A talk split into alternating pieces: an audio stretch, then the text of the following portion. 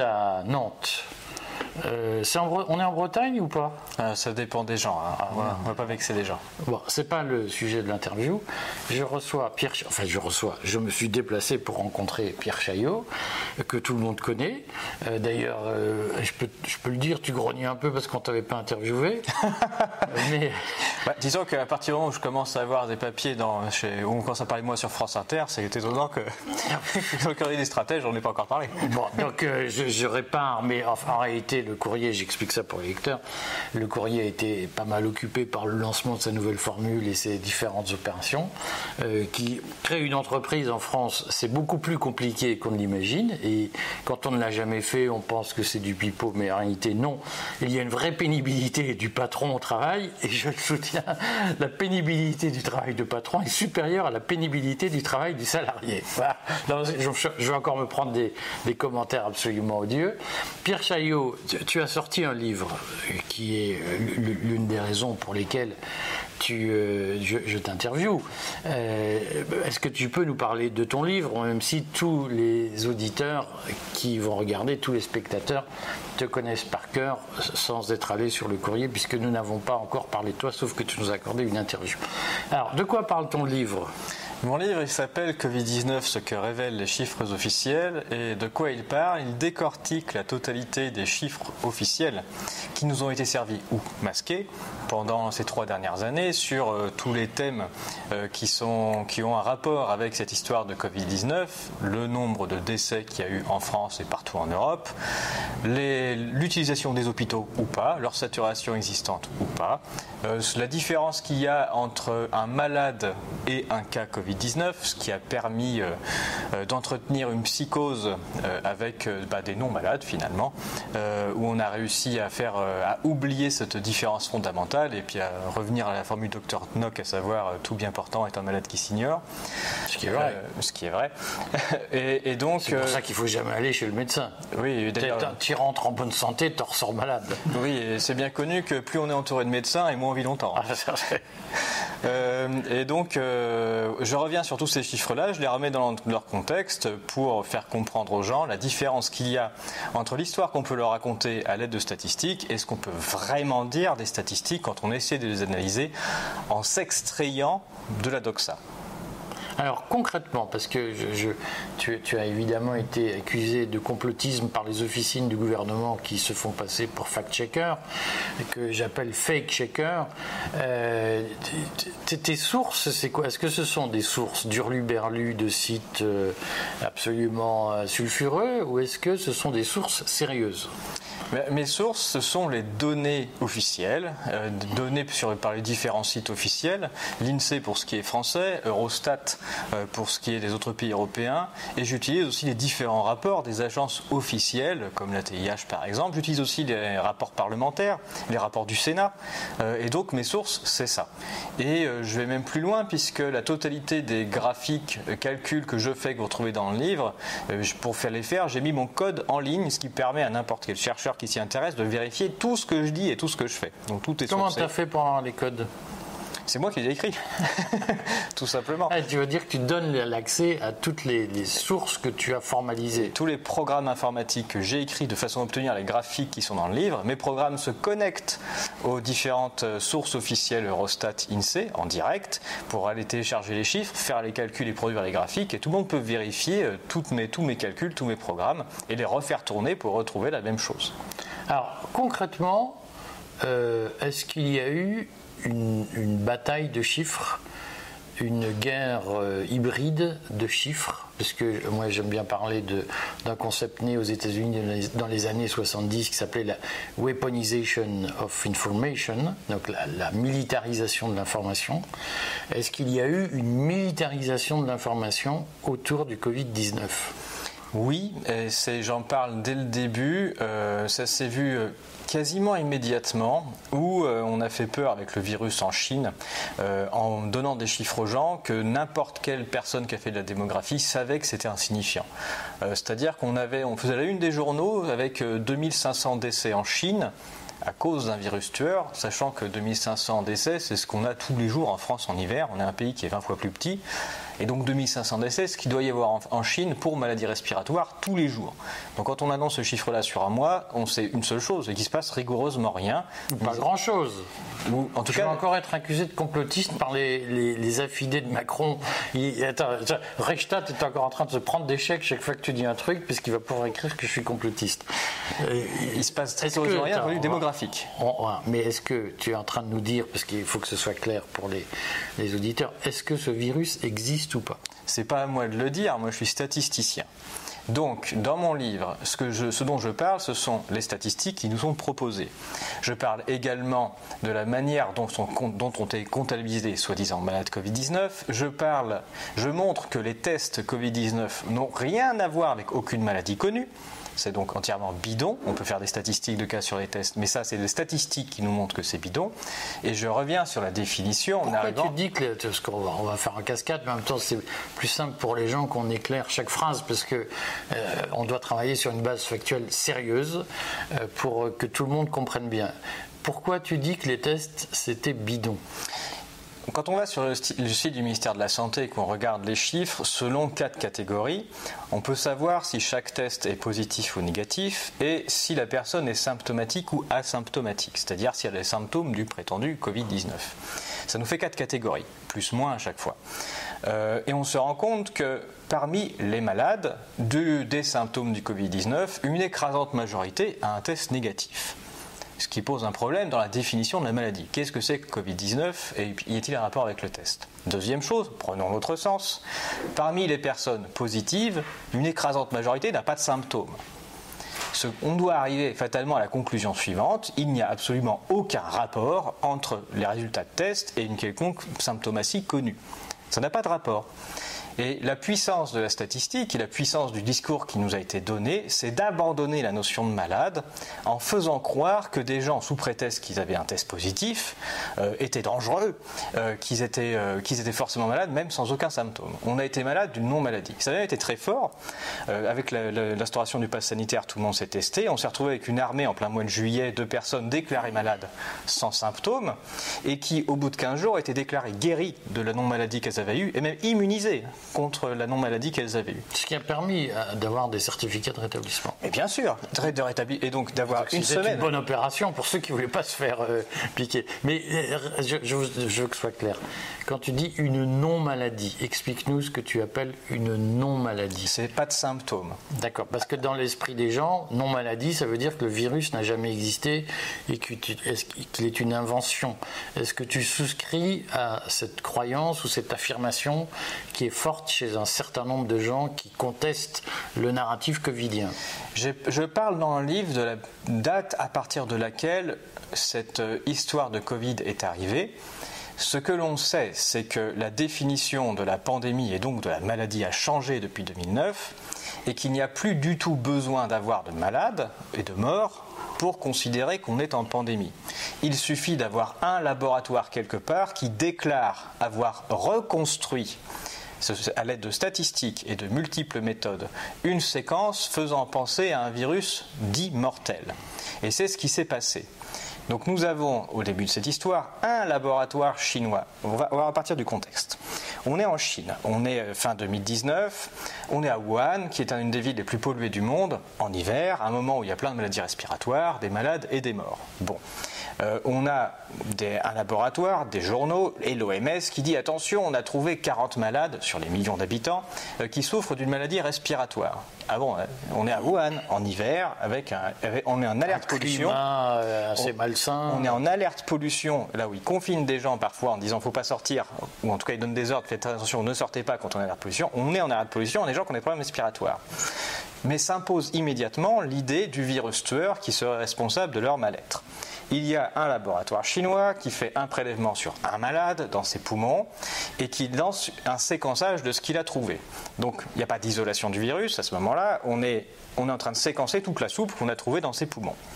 En faisant ce séquençage, on fait des, il trouve des morceaux d'ARN, on fait du séquençage multiple de façon à regarder ce qu'il y a dedans, et ensuite on demande à un algorithme informatique de reconstruire, de rassembler ces petits bouts d'ARN pour regarder si ça correspond à une séquence de virus. La méthodologie est publiée, il faut la trouver dans le journal Nature. Il lance deux logiciels. Il y a un logiciel qui dit il n'y a pas de virus dans cet échantillon, et il y a un deuxième logiciel qui n'a pas le même algorithme, mais qui dit si, si, j'arrive à reconstruire un virus de 30 000 nucléotides, ce qui correspond à un, virus. Et du coup, les chercheurs s'exclament regardez, ça ressemble au SARS, machin, c'est donc le nouveau virus mortel. À partir de cette date, on rentre dans un biais de confirmation totale. C'est-à-dire qu'on est sur des laboratoires qui de toute façon sont financés euh, grâce au buzz qu'ils font chaque année, qui sont en lien direct avec l'industrie pharmaceutique, donc ils passent leur temps dans des échantillons à tenter de reconstruire des virus ou ce qu'ils croient être des virus sur la base d'indices faibles et qui poussent des cris d'orfraie dès qu'ils trouvent un truc. Donc là, c'est bien ce qui se lance. Et cette mode se lance là, et dès la publication de cette nouvelle séquence, on a une alerte OMS qui dit ça y est, c'est le nouveau virus tueur qui va ravager la planète. En, termes scientifiques, on est sur un réseau de, un faisceau d'indices qui est extrêmement faible, mais dans un biais de confirmation qui est fort. C'est-à-dire que tout le monde est dans les starting blocks pour annoncer la pandémie sur la base de ce seul indice. Parce que, je, te coupe, mais un rapport du Sénat l'avait très bien montré qui faisait référence à un rapport de l'Assemblée parlementaire de la Cour européenne, enfin du Conseil de l'Europe. La communauté scientifique espérait il y a une espèce d'envie collective d'avoir une pandémie. Plus que ça, c'est écrit dans le rapport de 2009. On a déjà euh, Antoine Flau qui, à l'époque, annonce la fin du monde depuis des années. Et à moindre signe de ce, de ce genre de résultat, pousse des cris d'orfraie en disant c'est la fin du monde, c'est la fin du monde. Donc Antoine Flau, c'est notre français. Il y a Ferguson qui, en Angleterre, annonce des millions de morts à chaque fois qu'on trouve la trace d'un virus quelque part, que ce soit chez les humains ou chez les animaux, et qui est toujours, qui est toujours planté d'un facteur qui va, on va dire, euh, de 10 000 à 1 million à peu près, dans ce qui se plante à chaque fois. Donc on a des spécialistes euh, de modélisateurs fous qui font n'importe quoi et qui font la promotion de la fin du monde à chaque fois qu'on a moindre signe.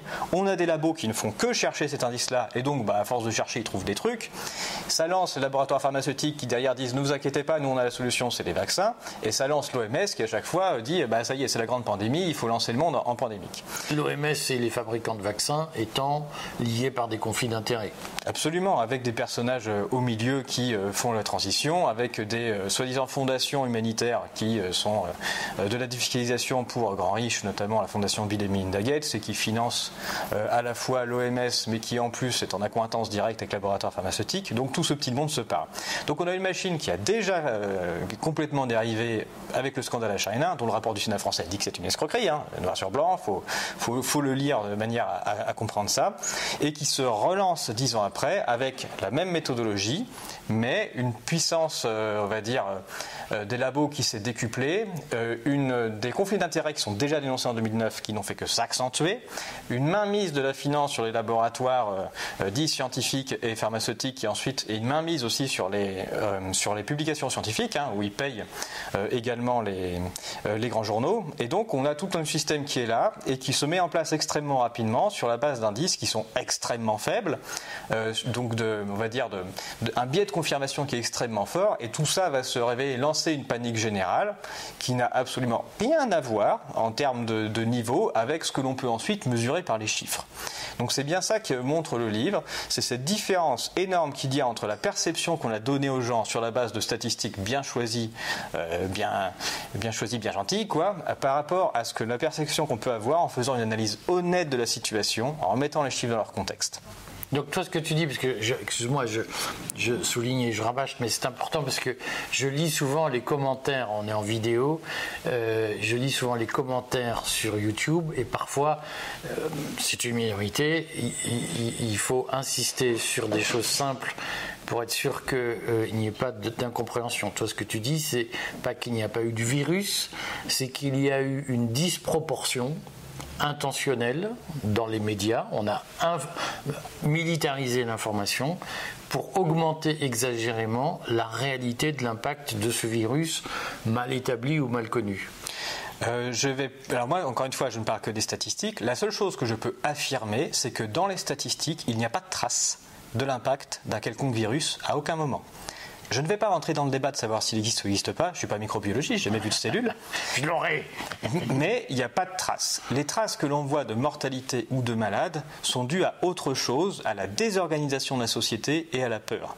J'explique 100% de la mortalité attribuée au virus par la désorganisation. Ce qui veut dire qu'il n'y a aucun reste que je puisse attribuer à un quelconque virus circulant. Qu'est-ce que tu appelles la désorganisation? Parce que, excuse-moi, mais moi je, je, suis un abruti, je ne comprends rien à tous ces calculs, je ne sais pas faire une équation au, premier degré. Donc, mais je suis allé dans les cimetières, malheureusement je fréquente un peu trop les cimetières, c'est pas par libre choix, euh, et j'ai quand même vu euh, là où est enterré mon père, en Belgique, au mois d'avril 2021, 2020, euh, c'était d'ailleurs en 2021, j'ai quand même vu qu'il y avait beaucoup, c'était en septembre 2020, c'est important parce que c'était avant le premier, avant le vaccin, mais après le premier confinement, j'ai vu, je, vais régulièrement dans le cimetière, j'ai vu beaucoup de tombes fraîches, si mmh. j'ose dire. C'est-à-dire que je n'avais jamais vu autant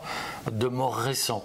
Donc il y a bien eu, euh, dans un pays étranger qui est la Belgique, euh, une recrudescence de morts au, mois de mai qui est attestée par les statistiques de l'INSEE.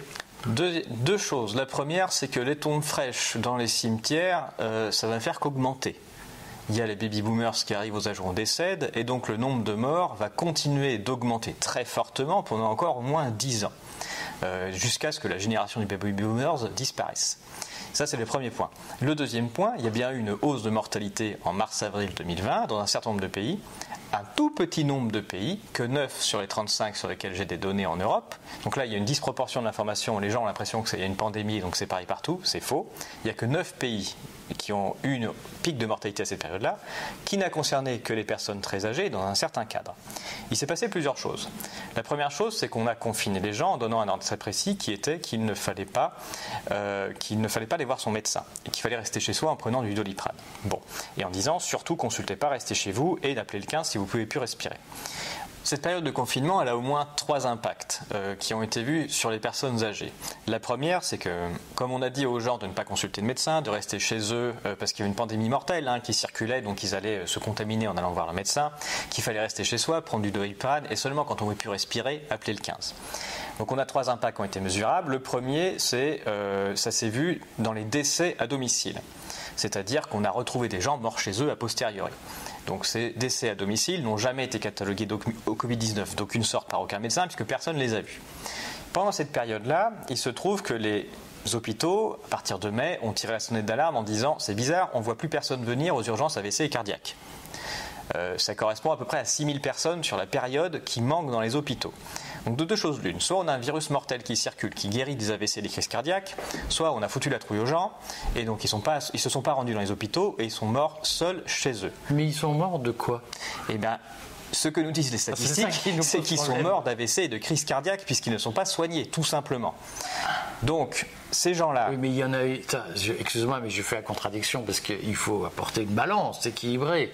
Euh, statistiquement par rapport aux, chiffres des cinq dernières années, et si on regarde les statistiques de mortalité jour par jour, mois par mois qui sont publiées par l'INSEE, il y a bien eu un pic à ce moment-là. C'est ce pic-là que je suis en train d'expliquer. Ce pic-là, il se, divise en trois catégories. Les morts à domicile, les morts à l'hôpital, les morts dans les EHPAD. Pour les morts à domicile, on explique 100% de ces décès juste par, par les gens qu'on n'a pas soignés, qui ne sont pas allés à l'hôpital pour des pathologies que d'habitude on soigne à l'hôpital. Et si on ne les soigne pas rapidement, elles sont mortelles. Du fait qu'on a interdit toutes les relations sociales, que les gens sont restés chez eux, ce qui sauve les gens, c'est d'avoir un voisin, un ami, un proche qui remarque qu'on se tient le bras gauche et qu'on est un peu pâle, ou bien qu'on commence à baver au-dessus de son assiette. Quand ça n'arrive pas, on meurt. Et c'est ce qui s'est passé sur cette période-là, et c'est mesurable par les chiffres statistiquement, c'est très clair. Et on a deux rapports, le rapport de Santé publique France et l'ATIH, qui sont très clairs. Il y a au moins 6000 personnes, 6000 Français qui ne sont pas venus à l'hôpital sur cette période pour des pathologies mortelles si elles ne sont pas traitées rapidement. Ça, c'est le premier point. Sur les morts à l'hôpital. Il y a un rapport euh, qui est publié par Journal Science, qui a été publié par Cauchemez et Fontanet, euh, qui est un article frauduleux d'ailleurs que Vincent Pavant montre, sur lequel il s'arrange avec certaines courbes et, certains programmes informatiques. Enfin bref, je vous invite à lire ses travaux. Mais qui a une courbe qui est très intéressante. Il s'intéresse aux morts déclarées Covid-19 à l'hôpital sur cette période-là, euh, et il s'intéresse au délai entre leur admission à l'hôpital et le décès. Et on voit une courbe qui est complètement folle, où on a presque 20% des gens catalogué Covid-19 qui arrive à l'hôpital qui décède jour 1. Sachant qu'on vient de dire aux gens, on a dit avant Jean, voyez pas votre médecin qui va vous traiter comme d'habitude, vous restez chez vous jusqu'à ce que ça dégénère, et que quand ça dégénère, vous venez à l'hôpital. Donc les auteurs, ils trouvent que cette courbe est tellement folle qu'ils sont obligés de la sortir de leur modèle en disant ça c'est le Covid fulgurant. Voilà, le Covid qui tue en 24 heures qu'on n'a jamais vu après. L'autre explication possible, c'est qu'on est sur des personnes, ça fait 15 jours qu'elles toussent chez elles, des personnes âgées, et donc quand elles arrivent à l'hôpital, c'est qu'elles respirent plus et que c'est un peu tard. Il y a encore une troisième explication possible, c'est que la manière dont on les a traités, c'était pas une manière qui allait permettre de prolonger leur vie, et on leur a fait proposer des traitements euh, qui derrière on n'a pas réitéré, euh, mais qui ne permettent pas de soigner quoi que ce soit. Et il y a notamment eu la mode de l'intubation invasive, là où on a dit euh, toutes les personnes âgées qui toussaient en arrivant à l'hôpital, fallait les intuber directement et, leur, les foutre sous calmant. Et les Italiens ont fait des rapports dessus en disant que ce n'était pas une bonne idée parce qu'on a perdu quasiment tout le monde à faire ça et que les personnes de 80 ans ne survivent pas à une intubation. Il y a encore, mais il y a encore une autre, façon d'expliquer cette pic de décès. Mais le troisième endroit, je vais en parler maintenant, ce sont les EHPAD. On a un pic de décès dans les EHPAD. Ce pic de décès, il est assez drôle, euh, parce que si on regarde le nombre de décès en EHPAD sur la période et le nombre de déclarés Covid, on, remarque que quasiment tous les décès en EHPAD ont été déclarés Covid ce qui n'a aucun sens euh, quand on regarde les statistiques. Il y a énormément de régions qui n'ont jamais dit avoir du Covid chez elles, d'aucune sorte, mais tous les, tous les est déclaré Covid dans les décès. Bon, déjà, ça c'est le premier point. Le deuxième point, c'est que sur cette période-là, il y a eu une directive de la part du ministère de la Santé euh, qui a mobilisé très tôt euh, les soins palliatifs en disant, mais on n'est pas les seuls, les Anglais ont fait pareil, en disant il y a une maladie mortelle qui circule, on n'aura pas de place dans les hôpitaux. La seule chose que nous pouvons faire, comme il n'y a pas de traitement, c'est si vous avez une personne âgée soupçonnée Covid-19, vous l'accompagnez en palliatif. Donc avant on est sur des gens qui toussent, qui, encore se faire engueuler. qui ont des problèmes respiratoires. On va encore dire qu'on fait croire qu'il y a eu euh, euh, une euthanasie systématique des petits, des petits vieux avec le, le, rivotril. La différence par rapport à avant, c'est qu'avant, on a des malades respiratoires âgés en France qui ont des pathologies, qui vont voir leur médecin qu'on traite.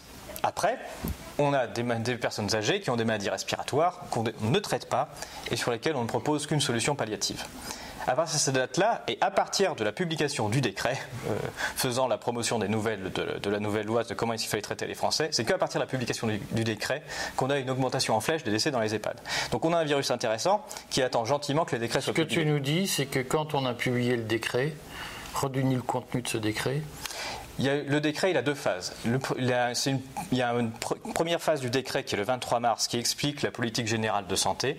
Et le décret est plus connu à partir du 23, 28 mars parce qu'il est, est appelé à partir de cette date le décret Rivotril. Mais je ne parle pas que de cette molécule-là. Mhm. Euh, à partir duquel on a dit euh, ben, euh, il n'y a plus de midazolam en France, qui est la molécule palliative utilisée, et vous avez le droit d'utiliser le Rivotril, qui est un antiépileptique. donc le décret est assez connu pour ça. Et il y a eu un scandale qui a été le scandale du Rivotril à partir de cette date. Sur lequel je me suis fait allumer pour euh, fake news et euh, prétendu. donc ce que tu nous dis, excuse-moi, je prends le temps de souligner parce qu'il faut que les choses soient claires et, carrées dans, l'expression. Ce que tu nous dis, c'est que statistiquement, on peut prouver qu'après le, le, le décret Rivotril, on va l'appeler comme ça, il y a eu une augmentation de la mortalité dans les EHPAD. Oui, ça se montre avec les données de l'INSEE. Et la surmortalité en EHPAD sur la période, elle correspond à 5000 personnes. Et si on télécharge le nombre de boîtes de Rivotril injectable distribuées sur cette période-là, euh, il, y a 6 ampoules dans une boîte, c'est-à-dire il faut deux ampoules pour euh, accompagner vers euh, sa fin de vie une, une personne âgée. ça fait plus que c'est daté, puisque si chacun lit la notice, si on a une personne qui est en difficulté respiratoire, à partir du moment où la sédate, elle va arrêter de respirer. Donc bon, l'espérance de vie, elle n'est pas haute. Euh, du coup, on a également 5000 personnes possiblement accompagnées.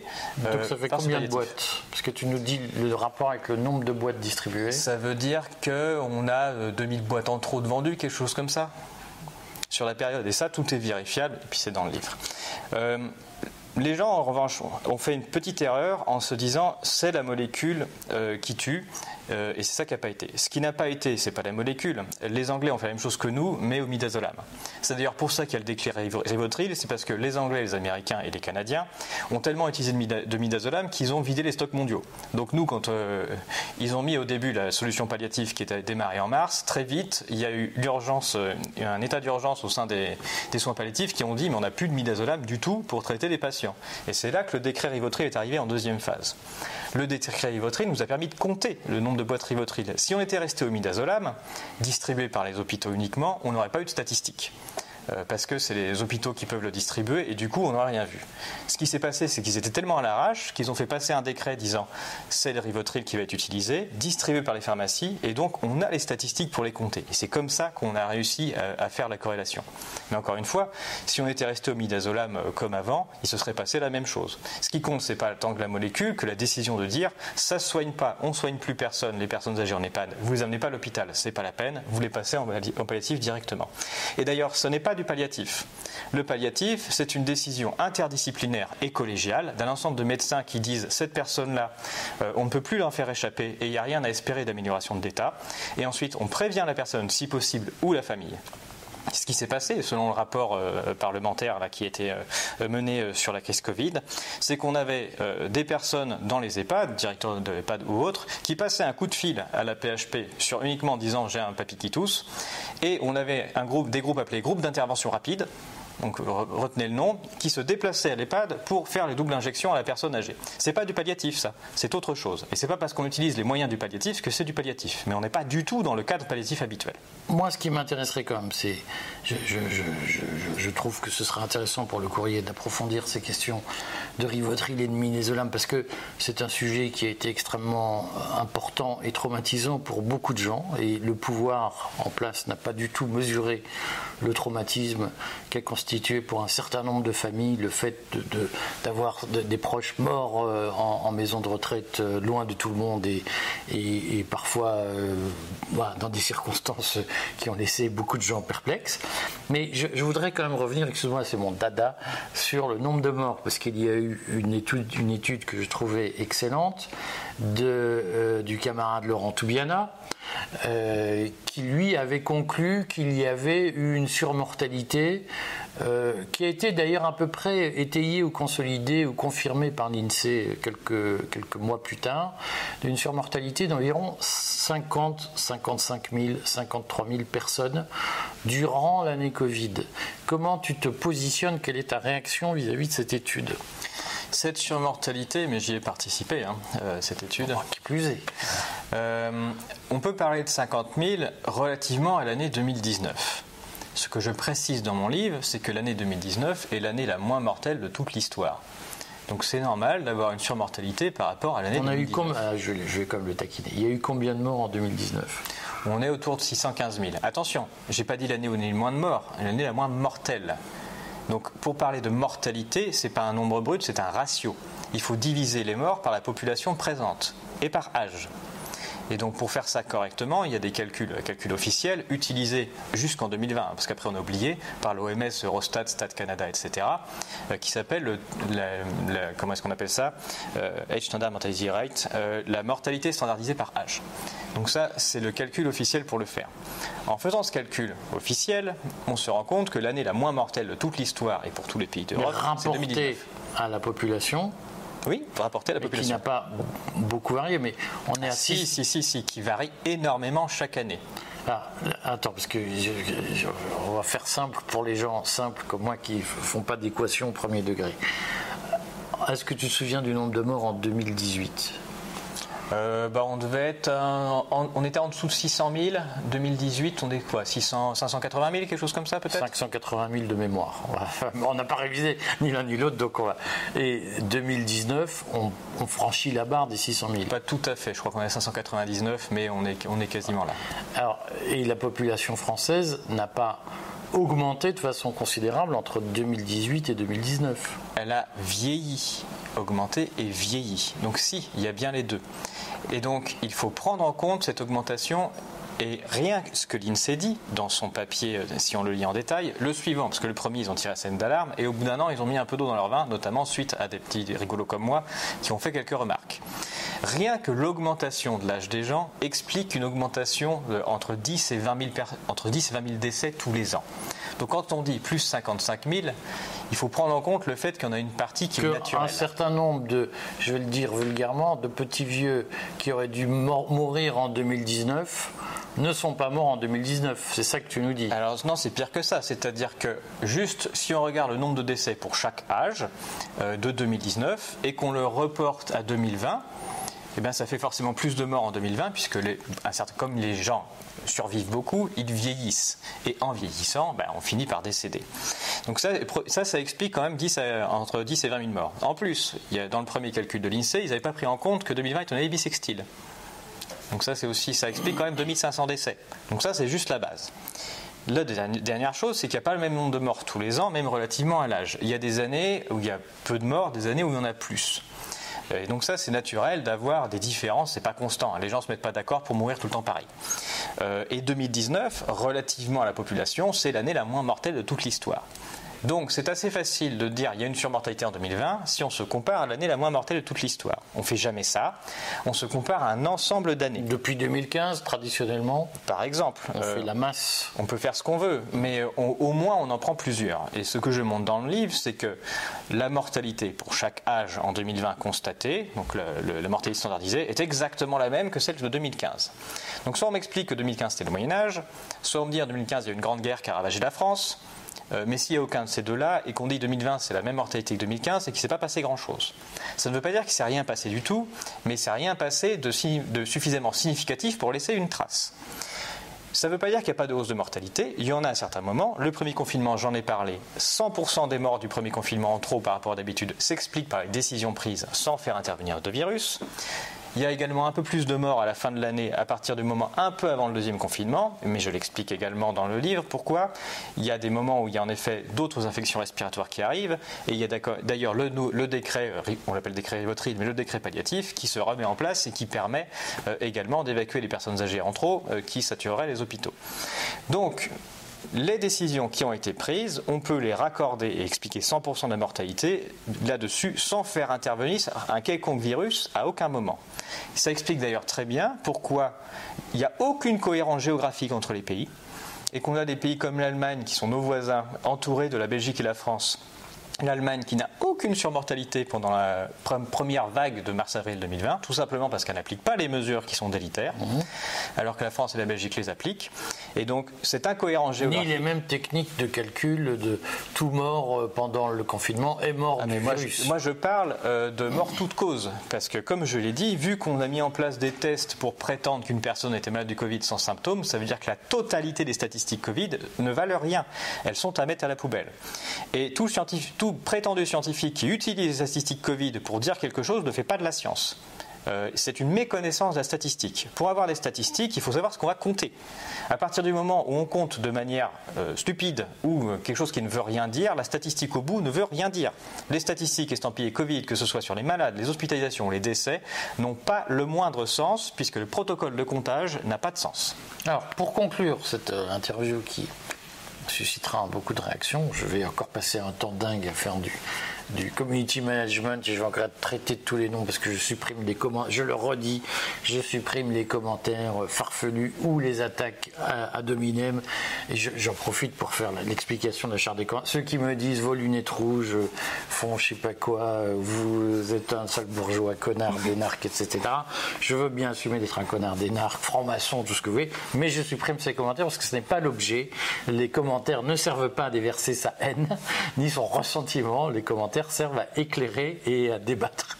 Euh, pour finir, donc après ce petit point, euh, la mortalité en 2021 et en 2022 par rapport à 2020, qu'est-ce que tu as à en dire? Elle était différente selon les pays. Les pays euh, qui n'ont pas mis en place de mesures délétères, comme, la France en 2020, ont vu une mortalité en, 2020, en 2021 augmenter de manière bizarre. En France, on a vu la mortalité 2021 baisser par rapport à 2020, mais tout simplement parce qu'on a recommencé à soigner des gens. Et donc ça ne veut pas dire qu'on a un vaccin qui fonctionne, euh, mais c'est juste qu'on on a réenclenché le flux habituel de soins des malades. En France, la mortalité n'a pas baissé ni en 2021, ni en 2022. La mortalité la mortalité brute. Le nombre de morts, donc. Pour les gens qui sont euh, limitent la mortalité au nombre de morts rapporté à la population globale.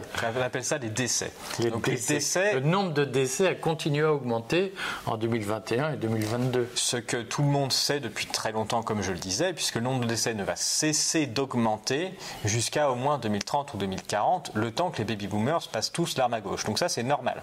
Euh, Parle-en plus gentiment, parce que. Ça s'appelle la démographie. Euh, globalement, le, nombre dans une population, le nombre de décès par âge ne fait qu'augmenter au fur et à mesure qu'on vieillit, euh, et c'est normal, et c'est le cas dans absolument tous les pays du monde. Et donc, il y a et je pense que c'est un peu symptomatique de ce qui s'est passé depuis le début, c'est-à-dire que on a quand même des gens, parce qu'on leur présentait un grand nombre de morts, mais qui étaient toujours des personnes très âgées, se sont mis à paniquer euh, en se disant que c'était pas normal. Et on fait croire aux gens qui sont en leur ayant fait croire que l'espérance de vie voulait dire quelque chose et que ça augmentait, et donc ils atteindraient l'éternité. La réalité, Ah juste, bon la, juste la, la réalité, menti. C'est que on avance tous en âge et qu'au bout d'un moment on avance en âge, on décède et ça arrive à tout le monde, point barre. Et donc c'est comme si on avait une génération aujourd'hui de baby boomers qui, euh, qui peut-être manque un peu euh, d'avenir ou de la suite dans ses idées, qui aujourd'hui est en train de paniquer totalement et qui était capable d'enfermer tous les enfants euh, en, en, cri- en criant panique pour un non-sujet. faire engueuler par tous tous les retraités qui regardent le courrier, qui me disent Vous êtes méchants avec nous. Il y a euh. beaucoup de retraités qui me suivent et qui euh, me remercient pour mes vidéos. D'ailleurs, Mais ils t'engueulent sur là-dessus en disant non, nous n'avons pas sacrifié les jeunes euh, pour notre confort personnel. Ils te disent c'est scandaleux quand tu dis ça. Euh, non, puisque les personnes qui, du coup, qui, qui se sont rassurées justement en voyant que les chiffres de mortalité n'étaient pas alarmants, euh, du coup, non, euh, plutôt dans l'optique de me dire qu'on a en effet un problème avec des personnes qui euh, ont peur aujourd'hui de passer l'arme à gauche, qui arrivera à tout le monde, euh, et donc qui, sont, qui ont été, qui ont poussé des cris d'orfraie pour rien. Euh, Donc la, mortalité, le nombre de décès va continuer d'augmenter. Euh, en revanche, comme je disais, en France, on a vu le taux de mortalité par âge baisser du fait qu'on a recommencé à soigner les gens, ce qui ne veut pas dire que le vaccin est efficace, mais on a d'autres pays où c'est pas le cas. Et ce que je montre dans le livre, c'est que si on regarde le nombre de décès par catégorie d'âge toutes les semaines, on s'étonne de voir des pics de décès, des hausses de mortalité pile pendant les campagnes de vaccination. Et ça pour quasiment tous les pays d'Europe, quasiment toutes les tranches d'âge. Et ça arrive beaucoup trop souvent pour que ce soit dû au hasard. Donc ça, on peut faire un petit calcul statistique pour, pour s'en convaincre. Euh, donc c'est... Il y, a cette, euh, il y a ça, il y a le fait aussi qu'on a des records de remontée à la pharmacovigilance à la suite des vaccins. Euh, et, donc, et puis on peut lire aussi les études de Pfizer qui nous disent qu'en fait on est plus malade après avoir reçu la piqûre que si on a reçu un placebo. Et donc tous ces indices-là nous montrent que quand même c'est trop concordant pour se dire qu'il ne se passe rien, on a un réel problème. Alors on a quand même des choses qui arrivent, hein, notamment le ministre allemand qui a fait un discours en assumant le fait qu'il y avait des problèmes graves. Si on lit les rapports de la NSM, on se rend compte qu'il y a énormément de problèmes graves qui sont remontés après la vaccination. Donc il y a des, tas de choses qui sont publiques depuis le début et qui sortent, et il y a juste une espèce de chape de plomb qui empêche les gens de parler et qui empêche de dire ce qui est cette réalité, à savoir qu'on a mesuré plein d'effets indésirables, graves, et que ça se voit dans les statistiques de décès.